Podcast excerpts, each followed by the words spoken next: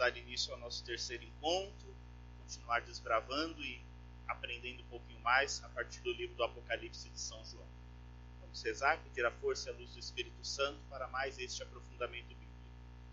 Em nome do Pai, do Filho e do Espírito Santo. Vinde, Espírito Santo, enchei os corações dos vossos fiéis e acendei neles o fogo do vosso amor. Enviai o vosso Espírito tudo será criado, e renovareis a face da terra. Oremos, ó Deus, que instruíste os corações dos vossos fiéis com a luz do Espírito Santo. Fazei que apreciemos retamente todas as coisas, segundo o mesmo Espírito, e gozemos sempre da sua consolação. Por Cristo, Senhor nosso. Amém. Vamos meditar o salmo de hoje, dizendo: Senhor, ó Senhor, eu cantarei eternamente o vosso amor. Ó Senhor, eu cantarei eternamente o vosso amor. Ó Senhor, eu cantarei eternamente o vosso amor, de geração em geração eu cantarei vossa verdade, porque dissestes: o amor é garantido para sempre, e a vossa lealdade é tão firme como os céus. Ó Senhor, eu cantarei eternamente o vosso amor. Encontrei e escolhi a Davi, meu servidor, e o ungi para ser rei como meu óleo consagrado. Estará sempre com ele a minha mão onipotente, e o meu braço poderoso há de ser a sua força. Ó Senhor, eu cantarei eternamente o vosso amor não será surpreendido pela força do inimigo, nem o filho da maldade poderá prejudicá-lo. Diante dele esmagarei seus inimigos e agressores. Ferirei e abaterei todos aqueles que o odeiam. Ó Senhor, eu cantarei eternamente o vosso amor. Minha verdade e o meu amor estarão sempre com ele sua força e seu poder por meu nome crescerão. Ele então me invocará, ó Senhor, vós sois meu Pai, sois meu Deus, sois meu rochedo, onde encontro a salvação. Ó Senhor, eu cantarei eternamente o vosso nome. Glória ao Pai, ao Filho e ao Espírito Santo, como era no princípio, agora e sempre. Amém bem? Mais uma vez, boa noite. Sejam todos bem-vindos. Vamos dar então prosseguimento ao nosso encontro do dia de hoje. Então, estamos aí caminhando com o nosso livro do Apocalipse, com o nosso João, este servo, este profeta, que está falando sobre a revelação de Jesus Cristo. Jesus deseja revelar o mistério insondável do Pai ao seu povo, à sua igreja, com o objetivo de fortalecer e animar, animar, trazer novo ânimo, novo alento para a comunidade que sofre momentos de perseguição. Então nós vimos o nosso o texto como um todo, vimos a primeira visão, depois as cartas às sete igrejas, nós meditamos, terminamos a semana passada, e aí entramos então no capítulo 4 e 5, onde nós iniciamos ali um culto celeste. Então do capítulo 4 até o final do capítulo 11, nós vamos ter a grande primeira visão, que é a que nós estamos analisando agora. Depois a partir dos versículos do capítulo 12, é uma, uma segunda série de visões. E nós estávamos então observando, montando o conjunto da visão. Percebemos que existe um culto celestial e, e tudo vai sendo montado para que Deus possa então comunicar aquilo que ele então deseja revelar à igreja, à comunidade dos fiéis. E nós paramos então lá na abertura dos selos. Mas vamos só para a gente relembrar, né? Então a gente viu que João estava lá no seu cantinho, na ilha de Patmos, exilado, então ele foi levado até o céu, ele adentrou e lá ele viu um trono, uma visão do trono de Deus. Nesse trono tinha, tinha alguém sentado, lá havia trovões, barulhos, havia quatro seres vivos, nós vimos eles lá, não é? Um que tinha o rosto de homem, um que parecia um leão, outro parecia um touro, outro parecia uma águia, é o rosto desses quatro seres vivos que estavam diante do trono. Diante desse trono, em destaque, em esplendores, tinha alguém sentado, nós vimos que é a presença de Deus, e rodeando este trono haviam 24 tronos, onde estavam sentados os anciãos. mais um pouquinho caminhando, e lá eles cantavam louvores celestiais, havia todo um hino, os hinos que eram cantados ao Senhor que estava sentado no trono. Depois, ele disse que ninguém era digno, viu que tinha um livro lá nas mãos do, daquele que estava sentado no trono, e que ninguém era digno de abrir aquele livro. Era um livro muito bem lacrado, tinha sete selos, e aí perguntou então quem iria abrir. E aí disse que ninguém era digno de abrir. João ficou muito triste, chorou, porque ninguém era digno de se aproximar do trono e abrir, pegar o livro e abrir. Um dos anciãos chamou ele, mandou ele ficar calmo, não chorar, porque aqui, o leão da tribo de Judá foi considerado digno de abrir o livro. E aí ele observou e viu que ali perto do trono havia também um cordeiro como que imolado. E esse cordeiro é digno então de abrir o livro, de, de deslacrar, né, tirar os sete lacres, os sete selos desse livro. Quando ele viu então, esse, quando viram esse cordeiro, aí se cantou um cântico novo. Né, e aí os hinos dos seres vivos, os anciãos, o céu e o mundo inteiro dirigiu hinos de louvor a, a Deus que estava no trono e ao cordeiro, porque o cordeiro foi digno de abrir os selos e o livro que estava lacrado. O nosso cordeirinho que estava ali, ele tem os quatro seres vivos em adoração, constantemente dizem o seu amém. Então se canta, se louva e se proclama o amém. Muito bem, foi aí que a gente parou. E aí hoje, então, no capítulo 6, nós vamos ver então o cordeiro romper os sete selos. Como tudo no livro do Apocalipse é muito solene, muito simbólico, então ele não pegou o livro lá, né? Simplesmente foi abrindo e arrancou todos os selos. Não. Cada selo aberto tem um simbolismo e vai sendo preparado. Então, sete selos vão ser abertos. E nós vamos ver que vai levar vários capítulos para isso. Ele vai abrir os seis primeiros selos. Quando chegar no sétimo, aí tem uma pausa. Antes do sétimo, vai ter uma pausa. E aí vai ter mais uma série de visões, os sete trombetas, para que aí sim a gente possa abrir lá o último selo, o sétimo selo. O que é o livro? O que é esse livro que está nas mãos do, daquele que está sentado no trono? É a história da humanidade, a história humana. É a história da, da, da, dos seres humanos está nas mãos do Senhor. É Ele quem conhece o início, o meio e o fim da história. E essa história do ser humano ela é marcada por muitos desafios e por muitos sofrimentos. Também alegrias, mas destacam-se os sofrimentos. E aí nós vamos ver então pouquinho do que ele vai observar aqui para nós. Vamos lá, capítulo 6. Vi quando o cordeiro abriu o primeiro dos sete selos, e ouvi o primeiro dos quatro viventes dizer como o estrondo de um trovão: Vem. Então começa já agora a abrir. Então está tudo lá, toda aquela cena que nós vimos, o Senhor sentado no trono, o cordeiro, agora o cordeiro pegou o livro nas mãos e começou a abrir. Os anciãos estão ao redor, e aí então os seres vivos, aqueles que estão ali no trono, misturados com o trono, diz que o primeiro deles veio, então, observou isso tudo e chamou um trovão, uma voz de trovão para manifestar a epifania, a manifestação de Deus. Na voz dentro do trovão disse: "Vem". Então, quando o selo se abriu, o que que veio? Veio então aquilo que ele, o que ele conseguiu ver, né?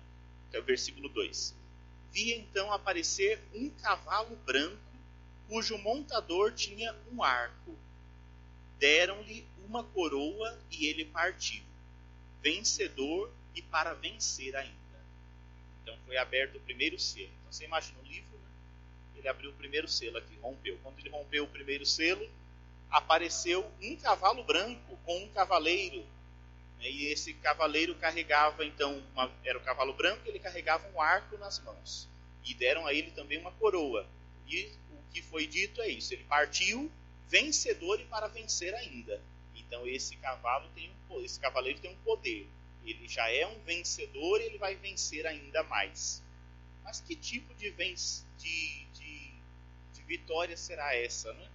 Então, por primeiro, nós vamos observar que todos os, os cavaleiros que vão aparecer aqui, eles denotam a morte, a vivência da a dor, o sofrimento na história da humanidade. A história da humanidade, já desde lá dos primórdios, é marcada pelo, pela morte, pela dor, pelas adversidades. Então, a gente vai observar exatamente isso. Os seres vivos, eles meio que desmascaram estes cavaleiros que trazem esses elementos de morte. bom, esse primeiro aqui tá tão bonitinho, né? nem parece que é uma morte. Um cavaleiro branco com um arco na mão, partiu vencedor e vai vencer ainda. Parece que está tudo em paz, né? mas não está em paz. O que, que significa o arco? Que, que é um arco? O arco é um símbolo da guerra, né? o arco da guerra, a flecha, o arqueiro. Né? Então é o arco de guerra. Ele carrega, por isso que ele é vencedor.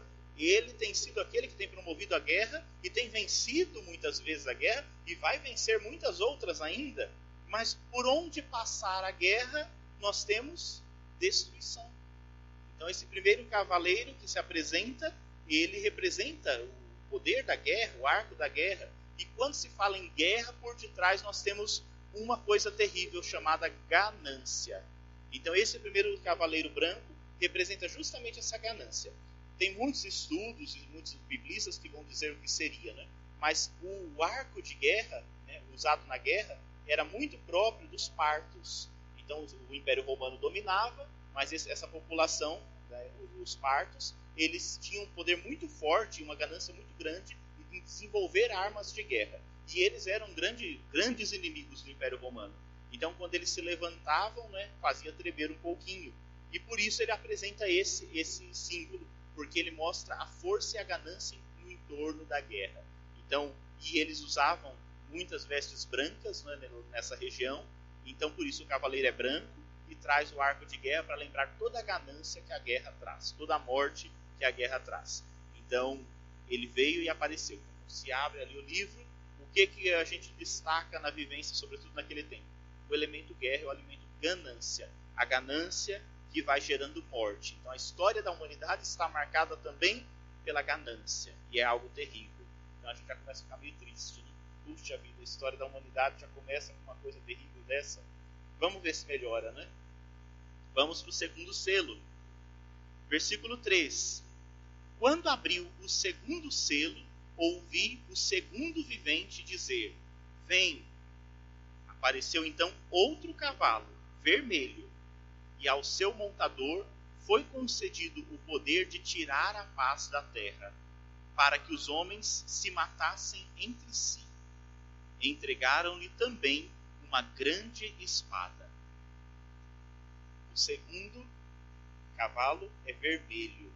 O que, que o vermelho lembra?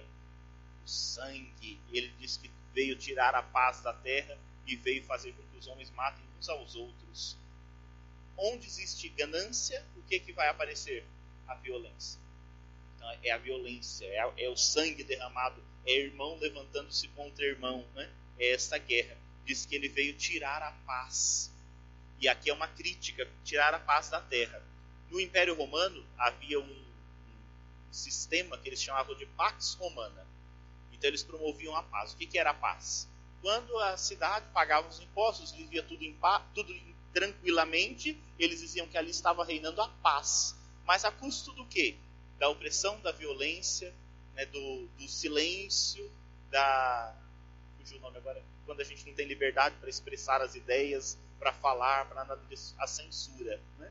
Então, todos os elementos que nós conhecemos muito bem. Então, aparentemente está em paz, está tudo perfeito, né? porque ninguém pode falar contra, ninguém pode se levantar, ninguém pode dizer sua opinião. Tudo é censurado. Então está tudo em paz. Mas será que é a paz verdadeira? Diz que então esse cavalo vem mostrar que isso não é paz coisíssima nenhuma. Né? E ele vai manifestar a violência que está ali por detrás. Então a história da humanidade também está marcada pela violência. Por isso diz que ele vem com uma espada na mão. Né? Ele vem com uma espada para promover a violência, promover a guerra. Então a ganância que gera violência e que vai fazendo tudo desandar. Mais uma coisa terrível. Segundo selo. Terceiro selo, vamos ver se melhora, né? Versículo 5. Quando abriu o terceiro selo, ouvi o terceiro vivente dizer: Vem. Eis que apareceu um cavalo negro cujo montador tinha na mão uma balança. Ouvi então uma voz, vinda do meio dos quatro seres vivos, que dizia: Um litro de trigo por um denário, e três litros de cevada por um denário. Quanto ao óleo e ao vinho, não causeis prejuízo. Poxa vida, aqui que parece, parece que aqui está tranquilo, né? Diz que tinha ali uma, uma balança, vinha de, de preto, né? Ele vem de preto e ele traz uma balança na mão. E, e aí ele fala uns negócios que a gente não entendeu direito. O que, significa isso? Né? Um denário, um, um, litro de trigo por um denário, três litros de cevada por um denário, mas o óleo e o vinho não causeis prejuízo. O que, que ele está falando aqui? O que, que é isso? O que, que é a balança? A balança na sociedade antiga, ela lembra para nós o comércio. Balança, os pesos e medidas, né? Então vamos medir lá e, e verificar um litro de, de, de trigo e, aí, e, assim vai as coisas que ele apresenta, né? Pelo denário, a relação comercial. E como que está essa relação comercial? Como que ela é na história da humanidade? Ela funciona bem? Hoje em dia funciona, né? Hoje em dia o comércio funciona uma beleza, né? bem justo, bem fraterno, bem direitinho, né?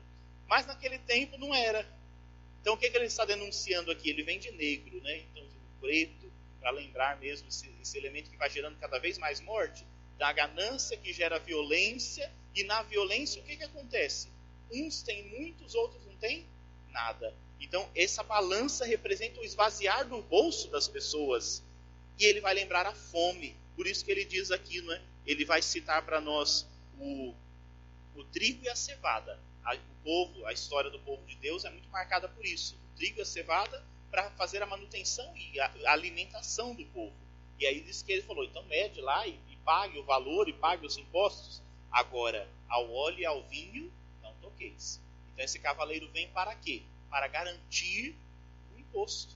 Então o povo, o povo desse, dessa região sofria muito, porque para poder pagar ao Império Romano, eles tinham que produzir muito óleo, o azeite, né? E muito vinho. Para quê? para exportar, para mandar para o Império Romano. E assim eles se manterem em paz. Só que para isso, o que precisou fazer? Ao invés de plantar trigo e cevada, que era para alimentação do povo, começou a plantar aquilo que ia embora. E o que, que começa a acontecer com o povo? Fome. Não tem mais trigo, não tem mais cevada. Né? Então só tem aquilo para dar para o outro. Então esse cavaleiro vem para poder mostrar: eu vou tomar tudo para mim. O trigo e o trigo e a cevada nem me importa, porque é para vocês mas aquilo que virá para mim, isso sim. Então ele vem de preto, ele vem com a balança na mão, não para representar a justiça, mas ele vem para representar justamente a, a, falta de igualdade no sistema econômico. Então a ganância que gera violência que gera fome. Terrível. Então, mais um selo terrível da história da humanidade. Então esses três cavalos já vieram: o branco, trazendo a ganância, o vermelho, trazendo a violência, o preto, trazendo a fome. Então a história da humanidade está marcada por esses elementos. Vamos para o quarto selo, vamos ver se melhora agora nesse quarto. Quando abriu o quarto selo, ouvi a voz do quarto vivente que dizia: Vem. Vi aparecer um cavalo esverdeado. Seu montador chamava-se A Morte, e o Hades o acompanhava foi-lhe dado poder sobre a quarta parte da terra, para que exterminasse pela espada, pela fome, pela peste e pelas feras da terra. Aí o quarto selo. O esverdeado, por que, que esse cavalo é esverdeado? Ele lembra um cadáver, um corpo em decomposição. É isso que ele está lembrando aqui. A guerra, a ganância, a violência, a fome, traz junto com isso tudo a doença, a peste. Nós sabemos que naquele tempo era muito comum né, essas grandes epidemias, as, as, pestes que aconteciam, e as pessoas iam morrendo. A gente tem vivido um pouquinho isso, né? Mas naquele tempo mais difícil ainda, iam ficando pela, caídos pelas ruas e vão apodrecendo. Então o corpo esverdeado é esse cavalo. É para lembrar aquilo que está perdendo a vida mesmo. Está morto, está, mas está ali. Não é, uma, não é a morte como o fim mas é uma morte lenta, dolorosa, terrível. E esse cavalo esverdeado vem isso. Ele vai mostrando que isso tudo está apodrecendo. É a peste que vem. Né? E diz que esse cavalo, então, ele vai ferir. Se os outros não feriram, desse aqui não vai escapar. Mas vai ser tudo? É o fim dos tempos? Não. Ele vai destruir um quarto. Um quarto de tudo que existe. Aí fala, puxa vida, mas que coisa terrível. Mas por que, que ele fala da parcialidade? Não é o fim. Não vai ser tudo destruído. Mas ele vai ferir muita gente. Ele vai exterminar pela espada né, um quarto do, da, do que está na terra. Então a quarta parte será exterminada pela espada pela fome, pela peste e pelas feras da terra. Parece que não tem para onde escapar. Né? Então a coisa vai ficando cada dia cada vez pior. Porém, aqui vai entrar para nós, não é? Que a morte não terá a última palavra. Então parece que a coisa está muito feia, né? São sete selos, mas nesses quatro nada de bom veio. A gente resume esses quatro nas seguintes palavras: ganância, violência, exploração, morte. Que a gente vai fazer mais? Será que é isso que o, que o autor quer passar para nós? Não tem esperança mais? Tem esperança, ela está sutil, já está mostrando aqui. A quarta parte. Mas e as outras três partes, né? Como que vai ficar? A morte vai vencer tudo? Jamais a morte vai vencer tudo, né? Então vamos continuar vendo se, se a coisa pode mudar, né? Então aqui ele dá uma pausa para poder dizer a mudança virá. E ela virá como? Ela virá na abertura do quinto e do sexto selo. Até o quarto selo a gente vê a realidade triste que existe. Mas a coisa pode mudar e ela vai mudar, porque Deus não está indiferente a isso tudo. Isso vai ser mudado no quinto e no sexto selo que nós vamos ver agora, no versículo 9. Agora muda a dinâmica. Então, os quatro seres vivos, cada um anunciou um cavaleiro, cada um anunciou a abertura de um selo. Agora, o quinto e o sexto selo serão diferentes, e o sétimo mais diferente ainda. Versículo 9: Quando abriu o quinto selo, vi sob o altar as almas dos que tinham sido imolados por causa da palavra de Deus e do testemunho que dela tinham prestado e eles clamaram em alta voz: Até quando, ó Senhor, santo e verdadeiro, tardarás a fazer justiça, vingando nosso sangue contra os habitantes da terra? Aqui agora aconteceu uma coisa diferente, né? Então, quando ele abriu o quinto selo, eis que ele viu lá no altar o sangue daqueles que derramaram o seu, a sua vida, gastaram sua vida pela causa do reino as almas dos que tinham sido imolados, os mártires. Então vejam, aqui vem uma pergunta. Diante de toda essa tragédia, será assim para sempre? As almas dos justos se levantam para dizer: Até quando, Senhor Deus do céu e da terra, santo e verdadeiro, quando a justiça vai acontecer e vai acabar com isso tudo e a vingança virá? Vingança aqui não é no sentido negativo que a gente tem, não é de fez eu vou me vingar a vingança é no sentido da justiça. Toda vez que a gente ouve a vingança do Senhor, é isso, é esse Deus que vem defender o pobre, o desvalido e que vai colocar cada coisa no seu lugar. É aquilo que está lá no, no Magnífica, né? Ele vai derrubar do trono os poderosos. Então, vai estabelecer uma mudança. E aí é por isso esse termo a gente diz a vingança do Senhor. Não é aquela vingança no sentido que nós usamos, mas é o sentido da, da justiça que vai ser restabelecida. Então, lá no altar, nós temos os sangues dos mártires e o clamor pela justiça. Até quando? É a pergunta que nós fazemos. Quando a gente olha o mundo, a gente olha a história, a gente também às vezes se pergunta: Senhor, até quando vai ficar desse jeito? Né? Então, não, não manifesta nenhuma falta de fé aqui, porque ele reconhece Senhor santo e verdadeiro. Né? Até quando tardarás? Até quando os habitantes da terra vão prevalecer e vão derramar os sangues inocentes? Bom, agora o Senhor tem que responder, porque no altar então se levantou o clamor das almas dos justos, aqueles que testemunharam, os mártires. Então o sangue deles correu sobre a terra e não ficará sem resposta. A resposta de Deus vai vir em duas partes. Então ele vai primeiro responder àqueles mártires e depois vai responder aos homens, à humanidade que vai se dar então através do julgamento. Então, a primeira resposta é a esses que morreram. Será que valeu a pena? Não valeu a pena? Eles perderam o tempo deles? E a humanidade virá então o julgamento. Deus virá para julgar. Não vai ficar do jeito que estão as coisas. E aí ele continua. Versículo 11. A cada um deles, esses, essas, esses justos, essas almas que apareceram ali no altar imoladas, né? A cada um deles foi dada, então, uma veste branca.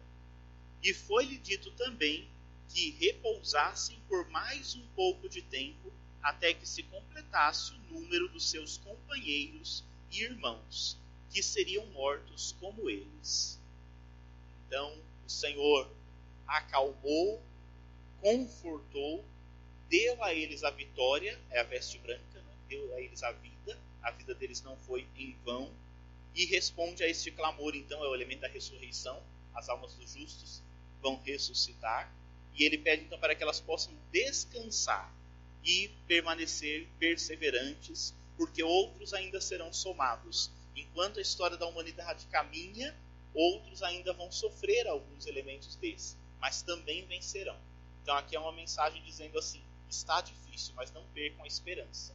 Então vocês já alcançaram a vitória, outros também vão alcançar. Então repousem, descansem, sabe, aquele pastor que conduz as águas, as águas repousantes, né? descansem, deu a, a veste branca para eles, então a primeira resposta é essa. A luta de vocês não foi em vão e não será. Aqueles que continuarem lutando também estarão diante do trono e também vão receber sua veste branca, também sairão vitoriosos. Mas aí a gente pode dizer, mas então quer dizer que vai ser sempre assim? Ele diz: não, aguardem, fiquem tranquilos até que se complete o número dos seus companheiros. Então, uma hora a situação vai mudar. Enquanto não muda, o que, é que nós temos que fazer? Perseverar. Não tem outro caminho. Perseverança que nós devemos ter. Esse foi o quinto selo. Então, no quinto selo, nós já vemos ali um diálogo. Né? Toda essa matança, essa dificuldade no mundo, tantos justos, porque, ou seja, no mundo não é só coisas ruins, né? Esses justos são pessoas boas que estão no mundo e sofreram, e alguns pereceram, mas as suas almas estão diante do trono, estão diante do altar, e a sua voz, o seu clamor permanece vivo. Ou seja, eles estão ali orando a oração dos santos intercedendo e dizendo: Senhor, até quando? E o Senhor ouve essa oração, conforta e diz: Um dia chegará o fim. Por hora, descansem, porque vocês já receberam a vitória. Então, é o primeiro elemento, a primeira parte da resposta. Agora vem a segunda parte da resposta, no sexto selo. Agora vamos falar com essa humanidade que aí está. Então agora o Senhor vai direcionar a sua voz para a humanidade. Versículo 12. Vi quando ele, o cordeiro, abriu o sexto selo. Então, agora só tem dois selos. Abriu o sexto. O que, que aconteceu quando ele abriu o sexto selo? Houve um grande terremoto. O sol tornou-se negro como um saco de crina e a lua inteira como sangue. As estrelas do céu se precipitaram sobre a terra, como a figueira que deixa cair seus frutos ainda verdes, ao ser agitada por um vento forte. O céu afastou-se, como um livro que é enrolado. As montanhas todas e as ilhas foram removidas de seu lugar. Os reis da terra, os magnatas, os capitães, os ricos, os poderosos, todos os escravos e os homens livres esconderam-se nas cavernas e pelo rochedo das montanhas, dizendo aos montes e às pedras: Desmoronai sobre nós e escondei-nos da face daquele que está sentado no trono e da ira do cordeiro, pois chegou o grande dia da sua ira. Quem poderá ficar de pé? Esta é a pergunta, e aqui abriu-se o sexto, penúltimo, ainda não abriu o último. Abriu o penúltimo selo. Né? E o que, que aconteceu? É o julgamento, é o dia do Senhor. Então isso daqui também está nos profetas já, se a gente olhar no Antigo Testamento, eles falam sobre o dia do Senhor, a ira do Senhor, o dia que virá. Jesus fala sobre isso no Evangelho, no né? dia que vai vir a grande tribulação sobre a terra. É uma espécie do juízo final, mas não só, ele não está dizendo do fim dos tempos. Ele está dizendo aqui que Deus já está julgando a terra. E diante desse julgamento, nós precisamos nos posicionar. Então, primeiro, o julgamento virá e ele vai ser parcial? Não, ele vai ser total. Alguém vai escapar do julgamento? Não. Nem a natureza, tudo da terra será julgado, nem os homens. Não haverá, aqui não haverá mais jeitinho. Todos vão ser julgados. Ninguém vai escapar do julgamento e da ira do Senhor. E aí então, por isso esses elementos. Quando ele fala de terremoto, de sol que se escurece, de céu, é o abalo às estruturas da terra, um abalo cósmico. Então, tudo que Deus criou se abalará no dia do julgamento. Né? Então, é o julgamento da história que vai atingir a tudo e a todos. É o dia do Senhor, a ira do Senhor, que se levantará. puxa, agora a gente já ficou com medo, né? É para ficar com medo? Não é para ficar com medo, né? Porque ele vai explicar que não tem por que temer. Depende de como nós estamos tem porquê. Mas quando a gente ouve isso aqui, a gente já fica desesperado, né? E aí, de novo, se a gente contar aqui, a gente vai ver que esse julgamento da história vai se dar. Então vai abalar, vai ter terremoto, vai abalar o sol, a lua, as estrelas, o céu, as montanhas e as ilhas. Quantos elementos da natureza serão, é, serão atingidos? Sete. Terremoto, né, a terra, o sol, a lua, as estrelas, o céu, as montanhas e as ilhas. Sete a gente já viu, né, que é o número da totalidade. Alguma parte da natureza não será tocada pelo julgamento?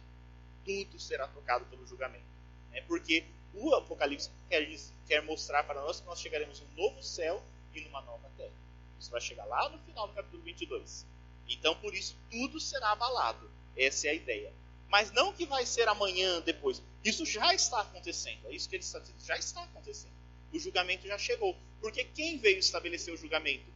Cordeiro. O cordeiro já veio. O cordeiro já chegou. Ele está abrindo a história para que a gente possa entender o que se passa na história humana. Então não é só um elemento do futuro. É um elemento que já estamos vivendo. É um elemento que já está presente. Quem que vai ser atingido das pessoas? Os reis, os magnatas, os capitães, os ricos, os poderosos, os escravos e os livres. Quantos? Sete de novo. Então está vendo que sempre os números vão se repetir. Ou seja, todos os homens e todas as classes sociais, políticos, pessoas que estão ligadas à economia, à fama, ao dinheiro, todos esses elementos, todos serão tocados. Os poderosos, os que vivem da idolatria, do império, os que são escravos, que sofrem, também vão ser tocados. Nós deles também vão sofrer. Quem disse que julgamento é o sofrimento? É o julgamento. Não está falando que ninguém vai sofrer. Está dizendo que vai atingir a todos. Os homens que são livres, os que são escravos, os que têm poder, os que não têm poder, todos serão atingidos pelo julgamento. E o julgamento vai acontecer até o fim. Então o julgamento já começou e ele vai terminar no fim dos tempos. Ele termina lá. Quando a gente contemplar a nova Jerusalém. Quando o mundo for totalmente consumado. Bom, o que, é que tem que destacar aqui disso tudo, dessa coisa terrível que a gente está vendo aqui, né? Então vejam o caminho. A gente está no sexto selo. Está abrindo a história da humanidade ali, a coisa está ficando feia. Então ela, a gente percebeu que ela está marcada pela ganância, primeiro selo, pela violência, pela fome, pela morte. Isso tudo causa a destruição de muitas pessoas boas e justas, mas a vida delas não está sendo perdida. Deus escuta e dá a vitória. Eles ressuscitaram e eles estão diante do Cordeiro, eles estão diante do altar de Deus, clamando pela justiça. Por isso, Deus então resolveu trazer a justiça à terra. Primeiro, dando a recompensa àqueles que já terminaram a missão, que já passaram pela tribulação, e depois estabelecendo um julgamento quem está aqui ainda na terra para fazer chegar o novo céu e a nova terra. Começou então o julgamento. O julgamento vai atingir a todos. Começou com um grande terremoto, caiu tudo do céu, para a gente poder perceber que o julgamento, o julgamento já está aí. Não é físico. Se ninguém ficar com medo de amanhã o sol desabar, né? Não é nada disso mas é poder perceber que toda a natureza vai sentir esse julgamento. E todos os homens também. Mas qual que é o desafio? Diz que quando os reis, os capitães, os ricos e todo mundo, né, viram isso tudo, o que, é que eles fizeram? Eles se esconderam nas cavernas, nos rochedos das montanhas, e eles diziam assim: montanhas, caí sobre nós, para fugir do julgamento. Fugir do julgamento vem sobre nós, cair sobre nós, escondendo-se daquele que estava sentado no trono, de tanto medo que tiveram, se escondendo. Mas é possível se esconder daquele que está no trono, né, da sua justiça e da ira do cordeiro? O cordeiro imolado agora ele vem vitorioso para poder eliminar todo o mal. É possível fugir dele? O, o dia da grande ira chegou. E agora? que todo mundo resolveu se esconder e falar: venha sobre nós essa. O que, é que eles estão dizendo aqui? Puxa vida, é melhor morrer do que enfrentar o Senhor. Mas será que a gente pode escapar de enfrentar o Senhor? E aí eles fazem uma pergunta. O grande dia chegou. Quem poderá ficar de pé? Diz que ninguém era digno de abrir, mas o cordeiro foi. E agora que o cordeiro vem julgar, quem vai poder ficar de pé? O que, significa ficar de pé? Ser considerado inocente, justo. Quem que vai poder bater no peito e dizer, eu sou inocente e justo? Ou, oh, estou aqui, Senhor, pode vir, né? Então, esse alerta é para todo mundo. Todo mundo vai tremer um pouquinho, mas aí é preciso fazer o exame de consciência e perceber como anda a nossa vida e a nossa missão. Quem anda em conformidade com o que o Cordeiro ensinou, vai ter o que temer. Quem não tiver, aí, aí bate o desespero, e aí vai pedir mesmo para as montanhas cair e esconder. Mas não adianta, porque as montanhas também já foram abaladas. Então ninguém vai ficar escondido todos vão comparecer diante do trono do Cordeiro. Ninguém escapa disso. Né? Então, essa, essa é, a, é a mensagem por detrás disso tudo. Ficaram com medo? Os que estão aqui já. e agora, quem que vai ficar de pé, né? Então, difícil agora, né? A situação apertou um pouquinho mais. Quem que vai ser declarado inocente? Agora que a gente retoma um pouquinho.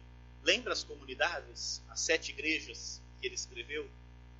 que, que ele escreveu para as igrejas? Para prepará-las para dizer assim: como anda a sua conduta? Você tem feito um monte de coisas boas, mas cuidado com isso aqui. A conversão, a mudança, a escuta da palavra tem que ser constante. Ninguém pode se garantir porque ouviu uma vez. Tem que perseverar. Então é por isso que ele escreve as comunidades. Né? O Senhor não quer perder ninguém, mas tem que estar vigilante. Por isso que ele indicou e foi o próprio Jesus que chegou e disse para elas, né, corrija isso. Tenho visto a sua conduta, isso não está bom. Muda isso daqui, porque o dia, da, o dia do julgamento chegará. E eu quero todos vocês preparados para o dia do julgamento. Então o Senhor não quer o fim. E nem fica feliz quando a gente se perde. Mas ele anuncia, ele mostra, ele corrige, ele dá mil oportunidades para mudança. Ele não quer a destruição, mas tem gente que prefere ficar na ganância, na violência, na morte, na injustiça. Prefere. E é isso que ele está dizendo: os poderosos preferem isso tudo. Não querem ver e enxergar o que está aí. Né? E às vezes nós, quando ele fala os poderosos, às vezes nós nos associamos. Não precisa ter muito dinheiro nem poder para ficar cego, não. E achar que o mundo está ótimo sem Deus. Não está. É isso que ele está querendo dizer para nós. Né? Então é preciso modificar. O julgamento vai chegar. O julgamento já chegou. Quem vai ficar em pé? Aí ele faz uma pausa. Então abriram os seis selos já estão abertos agora. O julgamento aí está. O que virá no sétimo? Ah, antes do sétimo selo, ele vai parar agora. Então agora a gente vai ter o, o capítulo 7 inteiro. É uma pausa para explicar quem poderá ficar de pé. Foi feita uma pergunta, né? Quem que vai ficar de pé diante disso tudo? Ninguém? É o fim? Não tem esperança? Tem, tem sim. Então o autor sagrado vai nos mostrar que tem esperança sim. Então ele faz agora essa pausa para nos mostrar quem vai permanecer de pé. É uma passagem bonita que todos nós já escutamos, agora é o capítulo 7, sobretudo no dia da, de todos os santos e santas de Deus, 1 de novembro, a gente ouve essa leitura tirada desse trecho aqui, para a gente poder entender quem ficará de pé. Vamos lá, o capítulo 7.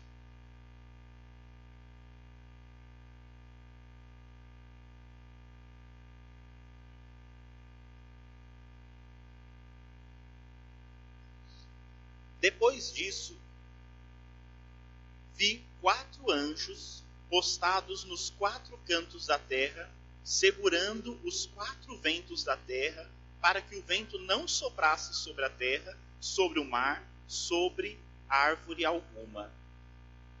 Vi também outro anjo que subia do oriente com o selo do Deus vivo. Ele gritou em alta voz aos quatro anjos que haviam sido encarregados de fazer mal à terra e ao mar. O que, que ele gritou? Então, ele estava lá e aí ele viu que apareceram quatro anjos nos quatro cantos da terra, é a visão da terra nos quatro cantos. Né? O quatro a gente viu que é, é o elemento da criação. Então foi anunciado, diz que tudo se abalou. E aí os quatro anjos, cada um pegou num pedaço da terra, num dos quatro cantos, prontos para abalar tudo, prontos para vir a destruição. Essa é a visão, né?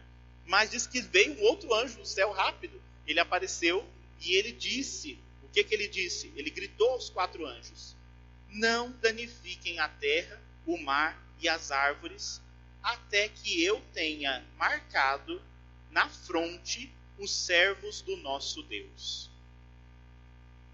É o fim, o fim virá, né? quem ficará de pé? Horas, Deus sabe quem vai ficar de pé, não somos nós que vamos dizer, mas Ele sabe. Então, antes de fazer qualquer mal à terra, eu vou marcar na fronte, na cabeça, todos aqueles que são servos do nosso Deus. Então, os anjos se paralisam e esperam, porque agora Ele vai marcar quais são os servos do Senhor. Será que você tem essa marca? Será que nós temos essa marca? Porque agora o Senhor é quem vai dizer aqueles que estão marcados, né? Então não não danifiqueis a terra. E aí o versículo 4. Ouvi então o número dos que tinham sido marcados. Então tem um número dos que foram marcados. 144 mil. Esse é o número dos que foram marcados. De todas as tribos dos filhos de Israel. Então, das tribos dos filhos de Israel foram marcados 144 mil pessoas. Da, quais são as tribos de Israel? Vocês lembram, né? São os filhos de Judá. Então, ele vai dizer aqui no versículo 5. Da tribo de Judá, 12 mil foram marcados. Da tribo de Ruben, 12 mil. Da tribo de Gade, 12 mil. Da tribo de Azer, 12 mil. Da tribo de Neftali, 12 mil. Da tribo de Manassés, 12 mil. Da tribo de Simeão, 12 mil. Da tribo de Levi, 12 mil. Da tribo de Isaacar, 12 mil. Da tribo de Zabulon, 12 mil. Da tribo de José, 12 mil. Da tribo de Benjamim, 12 mil foram marcados. 12 mil, 12 mil, 12 mil, 12 mil, 12 vezes 144 mil. Então foi assim que chegou nesse número dos 144 mil que foram marcados. Esses são dignos de estar em pé no julgamento. Os filhos da tribo de Israel. Quem são? Os judeus, né? Estamos perdidos? As tribos de Israel são eles, né? são os filhos de Judá, os filhos de Israel, né? cada uma das tribos. De que tribo você pertence? Né? Então, e ele organizou a lista aqui e disse que esses vão ficar em pé. Então existe esperança qual que é a esperança? As tribos de Israel. Está lembrando o quê? Está lembrando a profecia, a resistência, o povo de Deus que não se acaba. Toda vez que a gente fala das doze tribos, a gente está lembrando disso, né? E aí ele está fazendo uma, uma, uma, um olhar para o passado. Olhar para o passado e ver que Deus sempre suscitou seus servos e que apesar de toda a maldade que existe, sempre nós vamos ter pessoas fiéis que vão iluminar as maldades do mundo, porque o mundo não é só tragédia. Então, existe esperança. Né? Então, a esperança está aí. Onde está a esperança? Na profecia e na resistência. Profetizar palavra do Senhor e resistir diante das maldades que existem. Deus fará o julgamento sem confundir os justos com os injustos. Lembre, perdão, lembrem-se de Abraão. Quando ele ia destruir a cidade, Abraão ficou negociando com o Senhor. Mas e se tiver 50 justos? E se tiver 40 justos? E Deus foi diminuindo, diminuindo, diminuindo, para dizer assim: se tiver um justo lá, eu vou salvar a cidade. Bom, vai vir a destruição. Todo mundo vai ser destruído? Vai ficar todo mundo no mesmo balaio? Será que Deus age assim? Não. Vão ficar alguns em pé.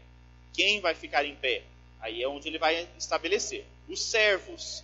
Quem for servo do Senhor será salvo. Essa é a marca da fronte. Vai ser marcado na fronte. Essa marca que Deus coloca naqueles que são seus servidores. Então, primeiro ele olha para o passado e estabelece as doze tribos de Israel com o número dos 144 mil.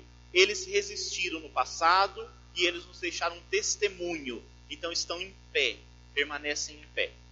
Que bom, tem esperança, né? Aí tem alguns irmãozinhos nossos que dizem que só 144 mil vão entrar no céu, que são esses aqui eu não entendo. Esse povo parece que não leu o resto da profecia, né? Então, ele começou a dizer quem vai ficar em pé. Mas só esses que vão estar em pé? Só é continuar a leitura. Não tem gente que não entende. Para a coisa. Continua. A visão não terminou. Olha, desde a semana passada a gente está vendo essa visão. Olha quanta coisa que está acontecendo. E uma está ligada à outra. Diz que lá no céu está tendo uma grande celebração, um grande culto. E, e, tem gente chegando. Então quer dizer que a coisa aqui no, no mundo não está tão ruim assim. Temos 144 mil que já estão marcados, que já foram marcados, são os membros do passado, é a igreja do passado que testemunhou e que já está diante do Cordeiro. O 12 é um número simbólico que representa essa totalidade. O mil eleva ao infinito para poder dizer que um número infinito já de pessoas já foram marcadas no passado e que trouxeram para nós uma herança. Mas não para aí. Existe o presente e existe o futuro. Existe o presente e existe o futuro. Que estão aqui na sequência do nosso texto. Versículo 9. Depois disso, então ele viu, contou lá os 144 mil, já estava lá, e ele continuou vendo, né? Eis que eu vi uma grande multidão que ninguém podia contar, de todas as nações, tribos, povos e línguas. Estavam de pé diante do trono, diante do cordeiro, trajados com vestes brancas e com a palma na mão, e em alta voz proclamavam: A salvação pertence ao nosso Deus, que está sentado no trono, e ao Cordeiro.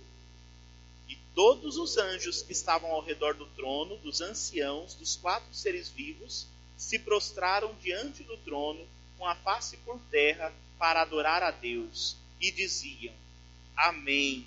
O louvor, a glória, a sabedoria, a ação de graças, a honra, o poder e a força pertencem ao nosso Deus pelos séculos dos séculos. Amém. Tinha mais gente, mas agora vem uma multidão que ninguém pode contar. Então, cuidado quem anda contando e dizendo quantos que vão ou quantos que não vão, porque vinha vindo uma multidão. Presente e futuro. Eles vinham, eles estavam vindo é a igreja atual e a do futuro. Está aberta. Então, o passado já está marcado 144 mil, os que já passou, passou. Os que estão peregrinando agora e os que virão ainda. Todos estavam de pé diante do, do Cordeiro. Puxa vida, então quer dizer que o mundo não é só coisa ruim, né? Porque se diz que tinha quatro cavaleiros que passaram trazendo destruição, tem uma multidão que ninguém pode contar que está em pé. Mesmo com a guerra, mesmo com a morte, mesmo com a fome, mesmo com a injustiça, eles estão em pé diante do trono e do cordeiro. E eles estão dizendo uma coisa que é muito importante: a salvação pertence ao nosso Deus que está sentado no trono e ao cordeiro. Quantas ideologias, quantas vezes o Império Romano disse: Eu vim salvar. Quantas pessoas se levantaram, e olha a história da humanidade, se dizendo Salvador, eu vou resolver o problema do mundo. A gente viveu no século passado guerras mundiais, messias aparecendo, dizendo que iam salvar. E às vezes as pessoas cegas seguiram, mas diz que esses que estão diante do trono do Cordeiro, eles dizem, a salvação pertence somente ao nosso Deus. Não está no mundo. O mundo não salva. As pessoas não podem salvar. Mas aquele que está sentado no trono e o Cordeiro, esse sim salva. Esse é o Salvador. É ele que vem. Então, esse reconhecimento que existe. Aqui a gente tem que ficar sempre esperto, né? Ele está dizendo que estão diante do trono do Cordeiro. Isso significa que já estão no céu. Nós, quando nos colocamos diante do trono do Cordeiro, nós anunciamos o quê? Quando a gente sai de casa e vem rezar, a gente está anunciando o quê? Será que o mundo, a ciência, a medicina vão nos salvar? Não. Vão trazer algum conforto são coisas boas, não estou dizendo nada contra as coisas boas que o mundo tem. Mas pobrezinhos de nós se a gente achar que as coisas do mundo serão nossa salvação. Porque não conseguem salvar. A felicidade verdadeira não está no que é do mundo, está do trono do Cordeiro. É lá que está. Então nós caminhamos também em direção a isso. Será que nós temos reconhecido isso dia após dia? Com a nossa vida, tem que reconhecer. Então, na nossa voz, na voz desses que estão em pé, estão já diante do Cordeiro, alguns já chegaram, alguns estão para chegar, mas isso que eles dizem, a salvação pertence ao nosso Deus que está sentado no trono do Cordeiro. E quando eles dizem isso, aí o céu, aí entra o céu. Quem que está lá no céu? tem o trono, diante do trono tem quatro seres vivos, tem doze anciãos e tem a multidão dos anjos. Estão todos lá. Quando eles dizem isso, o que, que acontece com todo mundo que está ao redor do, do trono do cordeiro? A gente viu semana passada. Eles se levantam dos tronos, se prostram, se ajoelham, adoram o Senhor que está lá no trono e ao cordeiro, e eles dizem: Amém. Diante da oração sincera que brota desse povo peregrino, o céu diz: Amém. E aí proclama o que? O louvor, a honra, o, louvor, a glória, a sabedoria, a ação de graças, a honra, o poder e a força pertencem ao nosso Deus pelos séculos dos séculos. Amém. Quantos elementos pertencem a Deus? Sete. É a totalidade do, dos atributos divinos. Tudo isso deve ser dado ao Senhor nosso Deus. E Ele é o Senhor da história, pelos séculos dos séculos. Amém. Os, os que estão de pé anunciam, quem está no céu confirma. É aqui que está mesmo a salvação. É nele que está toda a força, honra, glória, a sabedoria. E isso dura dos séculos pelos séculos afora. Amém. Tudo isso acontece. Então tem esperança, não tem? Agora chegou um momento de esperança, né? Chega das coisas ruins que estão acontecendo. Em meio às coisas ruins, quantas pessoas estão em pé? Mas é fácil permanecer em pé? É fácil estar de pé diante do cordeiro? Diz que os que já chegaram, eles estão todos de vestes brancas e trazem uma palma na mão. Uma visão bonita, não é? Mas diz que agora a gente precisa entender o que é essa visão. O presente está aí, né? É uma multidão incontável e ela foi ampliada. Esse incontável nos lembra quem? Teve uma pessoa que Deus fez uma promessa dizendo que a descendência dele seria tão numerosa quanto as estrelas do céu e, as, e as, os grãos de areia da praia. Quem foi? Abraão. Fez uma promessa que a descendência dele, os filhos dele, seriam uma multidão incontável. Onde está essa multidão? Está aqui. Os filhos de Abraão. Todos que têm fé, todos que vivem essa promessa. E agora essa promessa se estendeu, porque até então se acreditava os filhos de Abraão é o povo da aliança, mas diz que agora não, agora ela é de todas as nações, nações, tribos, povos e línguas. Quatro elementos. A humanidade inteira está envolvida nessa nova fase da criação, né? nessa nova fase da salvação. Se estendeu a todos, não só aquele que pensa igual a mim. Né? Todos que têm fé estão aqui envolvidos, estão ali nessa multidão incontável. Eles trazem esses símbolos né? e eles cantam esse hino da vitória. Então, o símbolo da veste branca, a gente já viu a ressurreição, é a vida que vence a morte. Então, sempre a veste branca. É um elemento também que vai recordar a dimensão sacerdotal, porque diz que ele fez de nós uma multidão de sacerdotes, né? um reino de sacerdotes. Por isso, então, também a veste branca ali está. E eles provocam, eles trazem uma palma na mão. Palma também a gente tem um símbolo, o significado da vitória, aquele que venceu. A, a palma raminho verde né, que eles trazem na mão, e ali eles estão. E eles provocam uma grande celebração. Então vejam só, eleva uma celebração, tudo aquilo se transforma num grande hino. Mas, é aquilo que a gente viu, que eu estava dizendo, a fé, a perseverança, permanecer em pé tem o seu preço. Mundo vai pedir o preço, porque o mundo não vai se conformar que hajam esses que estão em pé. Não vai. Por isso, então, diz que eles estão vindo de uma grande tribulação que aí ele vai perguntar aqui. Vamos seguir aqui o, o texto. Depois que eles fizeram a, o hino, o louvor todo lá, né? Um dos anciãos, quantos anciãos mesmo a gente tem lá?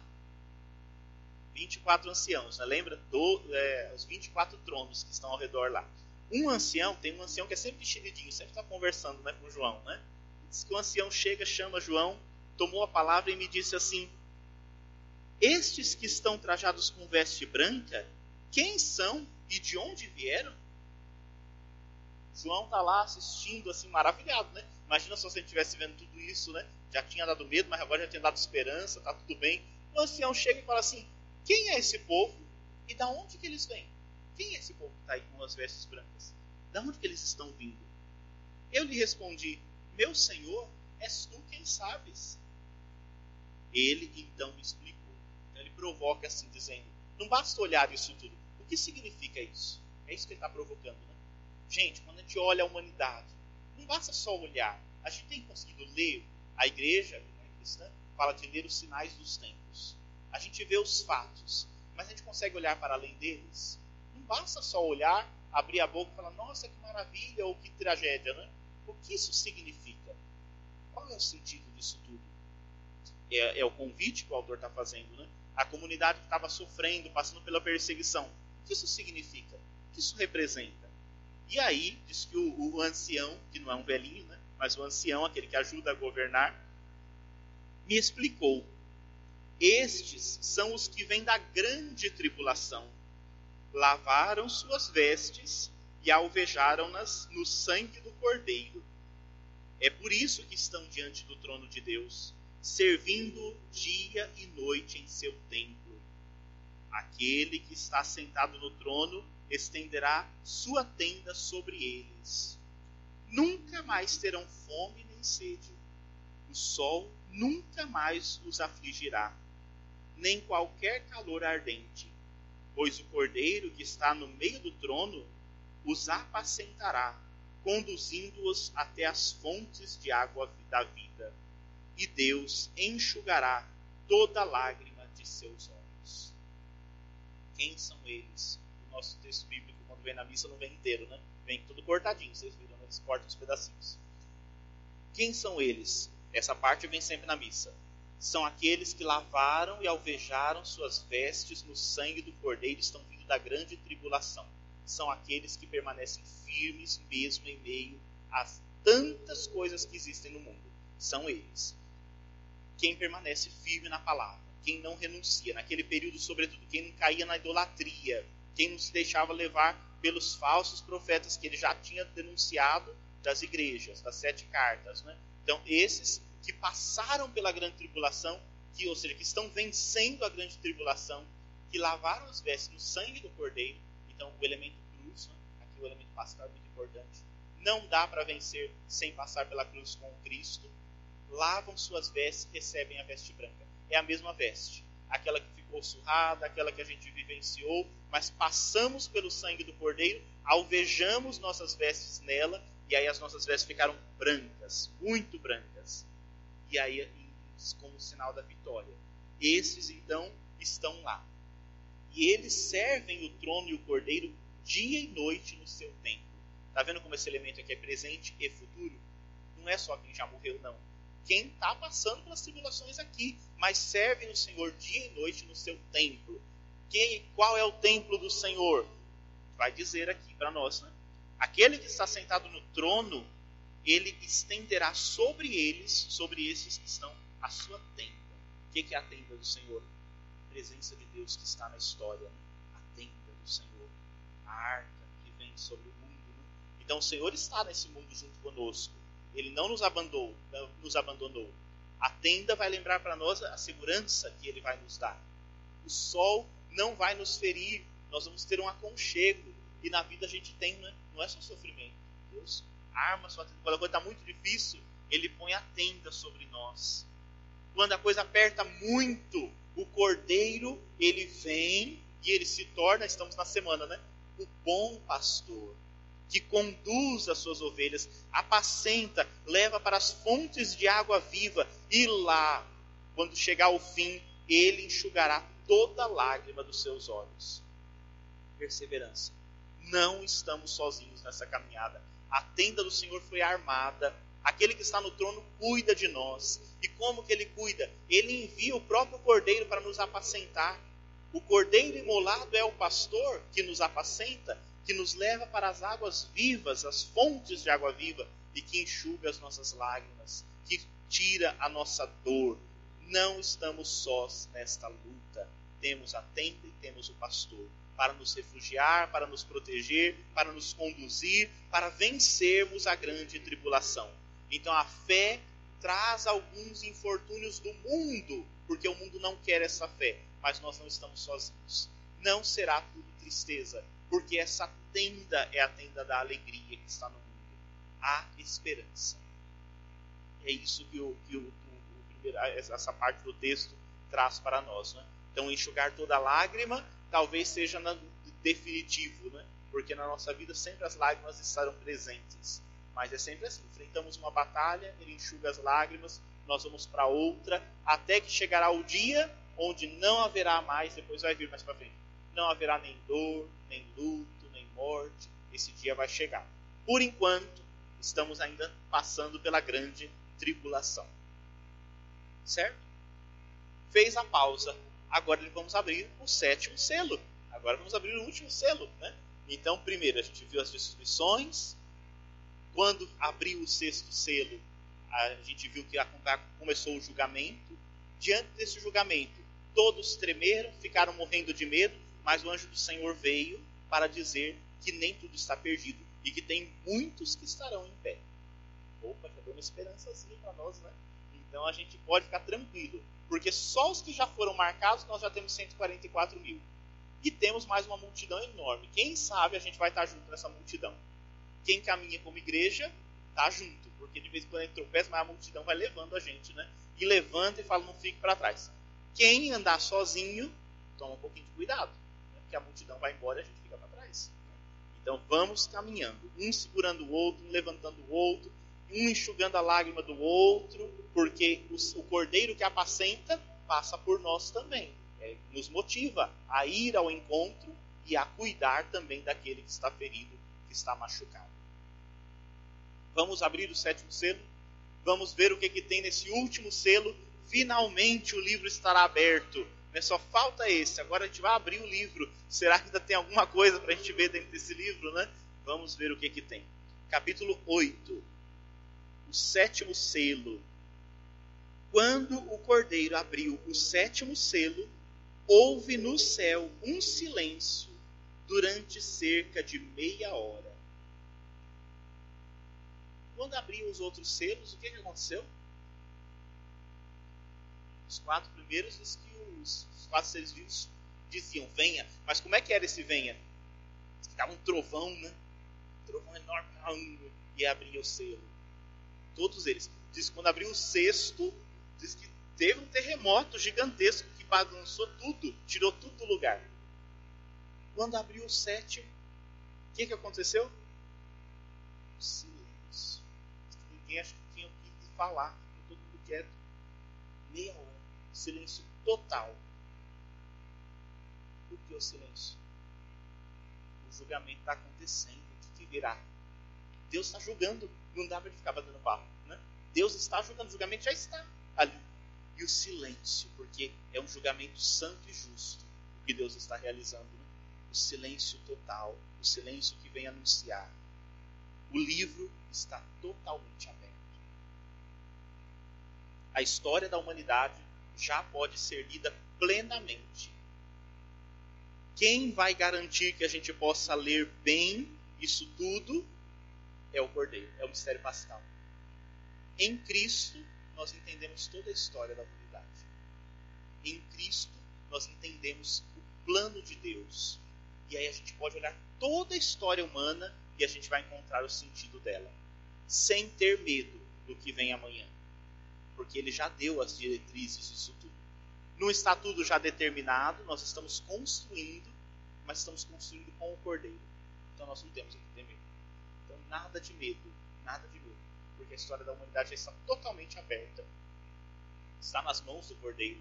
Ele abriu tudo. Por isso, então, agora esse julgamento já está acontecendo e diante desse grande mistério, a gente vai silenciar profundamente. Então, completamente diferente dos outros seres. Né? Acabou a falta de esperança, acabou o medo, acabou tudo isso. É a paz que vai reinar agora para a gente poder entender. É claro que ainda vai vir coisas difíceis, mas esse silêncio nos dá um fôlego porque agora virá um anúncio. Um anúncio virá agora. Agora que ele abriu tudo, virá um anúncio.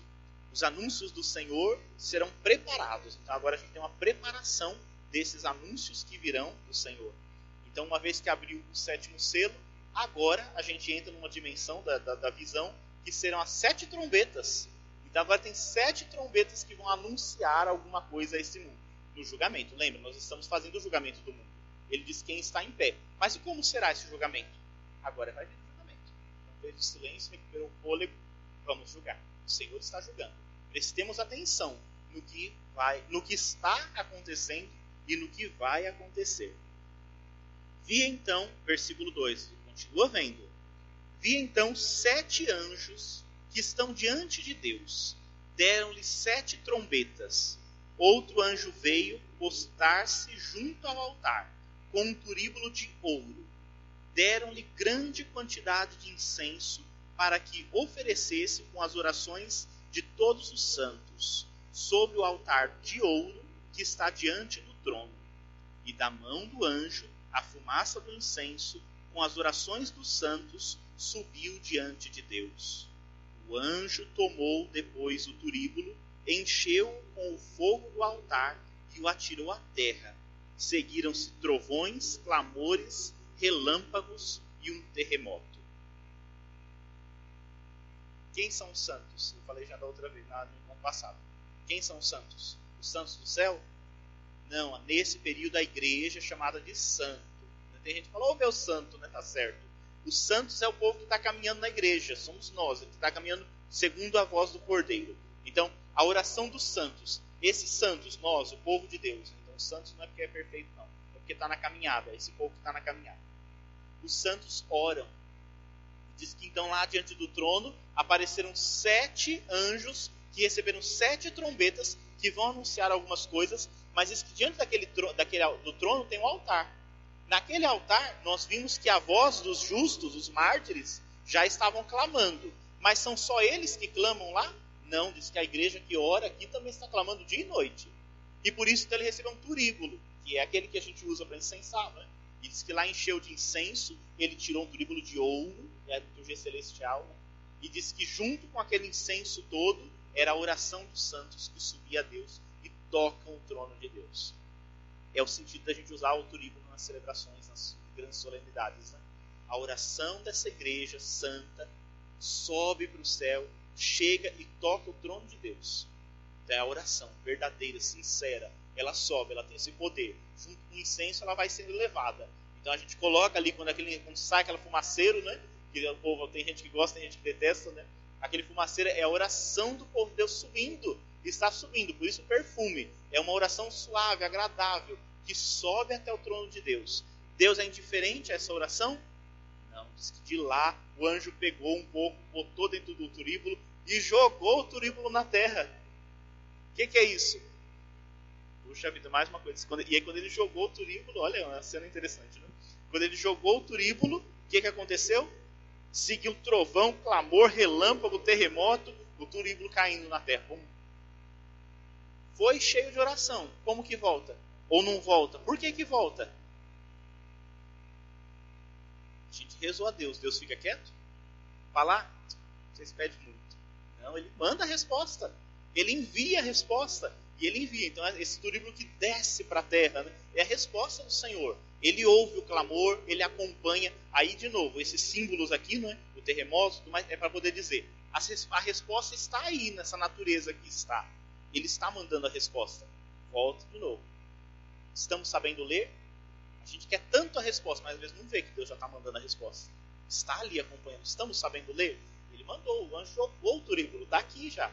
Então a gente manda as orações e ele joga a resposta para nós. Ele manda essa resposta para nós. Né? Então isso tudo acontece. Então está tudo preparado, tudo antes de tocar a trombeta. Então antes de tocar a trombeta, isso. Por que, que a trombeta vai ser tocada? Porque Deus está ouvindo essas orações e respondendo. E nessa dinâmica é preciso julgar, porque tem coisa que não dá para permanecer do jeito que está. Precisa ser transformado. E ele vai transformar. É o julgamento. Ele está julgando. Então a gente precisa ouvir essa, essa resposta do Senhor. Que é fruto do que nós estamos rezando. É fruto do que nós estamos pedindo. E aí vem então as trombetas, que não são tão boas assim, que é o julgamento. Né? Então tudo aquilo que a gente viu de ruim que existe, Deus agora vai julgar e vai tirar. Né? Então ele vai tirar isso tudo do mundo com alguns auxílios. De novo, sete trombetas, começou tudo de novo, né? Então abriu os sete selos, mas no sétimo surgiram quatro, sete trombetas, do mesmo jeito do outro. Então ele vai tocar as quatro primeiras trombetas, depois vai tocar a quinta e a sexta, por último a sétima. Aí vai sendo dividido, não vai dar tempo de ver tudo hoje. Mas vamos ver as quatro primeiras trombetas e aí a gente pausa, para depois a gente ver as três últimas trombetas, que elas são piores. Né? As quatro primeiras são boas. As três últimas, né, a gente vai ver. Né? Versículo 6. Os sete anjos, munidos com sete trombetas. Ah, não, já li, né? Não, tá certo. Os sete anjos, munidos com as sete trombetas, se prepararam então para tocar. E o primeiro tocou. Caiu então sobre a terra granizo e fogo misturados com sangue. Uma terça parte da terra se queimou, um terço das árvores se queimou, e toda a vegetação verde se queimou. Tocou a primeira trombeta, que caiu uma chuva de fogo misturada com sangue e queimou um terço de toda a terra. Um terço da terra foi queimado na primeira trombeta. E o segundo anjo tocou algo como uma grande montanha incandescente foi lançado no mar. Uma terça, uma terça parte do mar se transformou em sangue. Pereceu um terço das criaturas que viviam no mar e um terço dos navios foi destruído. Caiu uma montanha de fogo no mar e destruiu um terço do mar e de tudo que vive no mar. Um terço também foi destruído lá. E não parou, aqui é um atrás do outro. E o terceiro anjo tocou. Caiu do céu uma grande estrela ardendo como uma tocha, e caiu sobre a terça parte dos rios e sobre as fontes. O nome da estrela é Absinto. A terça parte da água se converteu em absinto, e muitos homens morreram por causa da água que se tornou amarga. O mar caiu uma montanha de fogo, agora caiu uma estrela, caiu nas águas, nos rios e nas fontes, e deixou tudo amargo. É a amargura que desceu. E muita gente morreu dessa amargura toda que veio dessa água, que é água doce. Né? Caiu lá. Um terço destruiu também. E veio a quarta trombeta, é uma atrás da outra. E o quarto anjo tocou. Um terço do sol, um terço da lua e um terço das estrelas foram atingidos, de modo que a terça parte deles se ofuscou. O dia perdeu um terço de sua luz, bem como a noite terço só do Sol, um terço só da Lua, então de dia e de noite perdeu um pouco da claridade. Né? Então a claridade foi se perdendo. Que coisa terrível, né? Vamos, vai vir a quinta, misericórdia. O que mais que vem, né? Porque essas quatro que já caíram, de novo, né? É a resposta de Deus. Os santos clamaram. As injustiças estão aonde? Onde elas estão acontecendo? Na terra, no mar, nos rios, no sol, na lua, nas estrelas, está imundo os quatro elementos, né? Então, terra, mar, rios, fontes, sol, lua e estrelas, céu. Esses quatro elementos foram atingidos. E houve uma, uma certa destruição. Mas destruiu tudo? Destruiu um terço. Falta ainda mais. Né? O julgamento tem que ser completo, tem que atingir a totalidade, para não existir mais injustiça. Mas esse julgamento está acontecendo ainda. Então, por isso, que foi destruído um terço da terra, mas ainda tem mais duas partes para ser destruída, na verdade, para ser renovada. Aqui tem uma ligação com o final do Apocalipse. Diz que lá no final não vai sobrar nada da terra. Que, que vai acontecer com a terra? Vai surgir uma nova terra. Aí a gente vai ver depois é bonito desse final. Tem que ser, aí já destruiu um terço. Ou seja, a maldade está sendo combatida, mas ainda não foi total. Vai chegar à totalidade. É parcial. Então, sendo, esse julgamento está sendo ainda parcial. Esses elementos que acontecem, eles recordam o que para nós? Eles recordam as, as, pragas do Egito. E na Bíblia tem um monte de outros elementos assim? Para poder mostrar que é, o conflito que existe entre a obra de Deus e a obra do mundo, que estão conflitando, mas a de Deus vai sempre vencer. A morte não tem a última palavra, então por isso que sempre é parcial. A morte não consegue vencer. Então por isso a chuva de pedra, fogo, sangue, a gente viu lá né, que Moisés, para convencer o faraó, usou dessas coisas todas. A água ficou amarga, houve escuridão, houve todos esses elementos. Mas não foi o fim. Ou foi o fim? Foi a libertação. Está vendo que são as coisas que estão acontecendo para acontecer a libertação. Então o objetivo é salvar, não é perder. Mas a coisa é assustadora. Então as quatro trombetas, cada uma mandou um tanto de coisas terríveis para a terra. As pragas então aconteceram mas ainda não foi consumado, ainda não foi terminado. Ainda a maldade vai continuar aparecendo na vida dos justos. Os justos estão aí, ó. Um terço já resolveu. Mas essa outra parte ainda está incomodando a gente, ainda vai continuar incomodando. Mas diz que esse povo está em pé. Com isso estamos em pé ali, né? Ele está fazendo a parte dele e nós temos que fazer a nossa. Então é, essa é a dinâmica. E aí para concluir o dia de hoje, as quatro trombetas. Vamos ver a quinta trombeta. Mas aí antes da quinta trombeta, o que, que aconteceu? No versículo 13. Então eu vi e ouvi uma águia que voava no meio do céu, gritando em alta voz: Ai, ai, ai, que habitam a terra, por causa dos restantes toques das trombetas dos três anjos que estão para tocar. Ai, ai, ai, povo que aí está, porque vem três trombetas agora, coitados de vocês que estão aí. Então agora veio uma águia agourenta, né, que surgiu bem no alto, lá bem no alto, a águia apareceu anunciando três ais. Um ai para cada trombeta, que é o que a gente vai ver agora, as três que faltam, a gente vai ver no próximo encontro. As três trombetas que faltam. Um ai para cada uma delas. E cada uma, da, o ai é a lamentação. Jesus usa esse esquema do ai, não é? Ele fala das bem-aventuranças, ele fala, ai de vós. É, é a mesma dinâmica, tá não tem nada muito diferente, é a mesma dinâmica.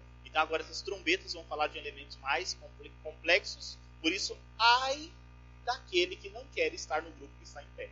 Ai dele. Então é, cabe para nós aqui um lembrete, cuidemos, viu?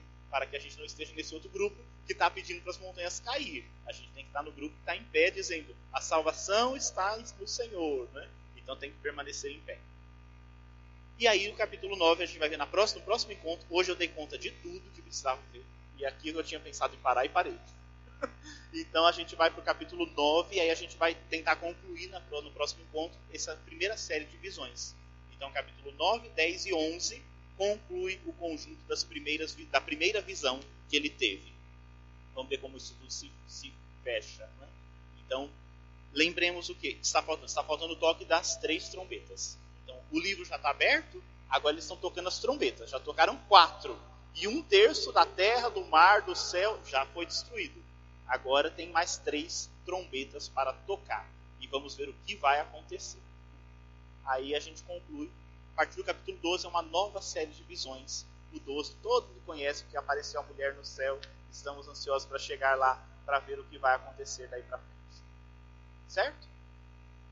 Muito bem, agradeço de novo é, a paciência e vamos continuar firmes. Deixa eu anotar que eu terminei aqui, nem acreditando, acho que é a primeira vez que eu termino tudo que eu, projetei. Bom, antes de concluir nosso encontro de hoje, o, tem uma novidade aí da Pascom, né? Que vocês sabem que o vídeo fica salvo aí no YouTube, né? E o pessoal da Pascom fez agora um podcast, esse é um negócio chique, né? Nem eu entendo muito bem, não mais um podcast. Então o que, é que acontece?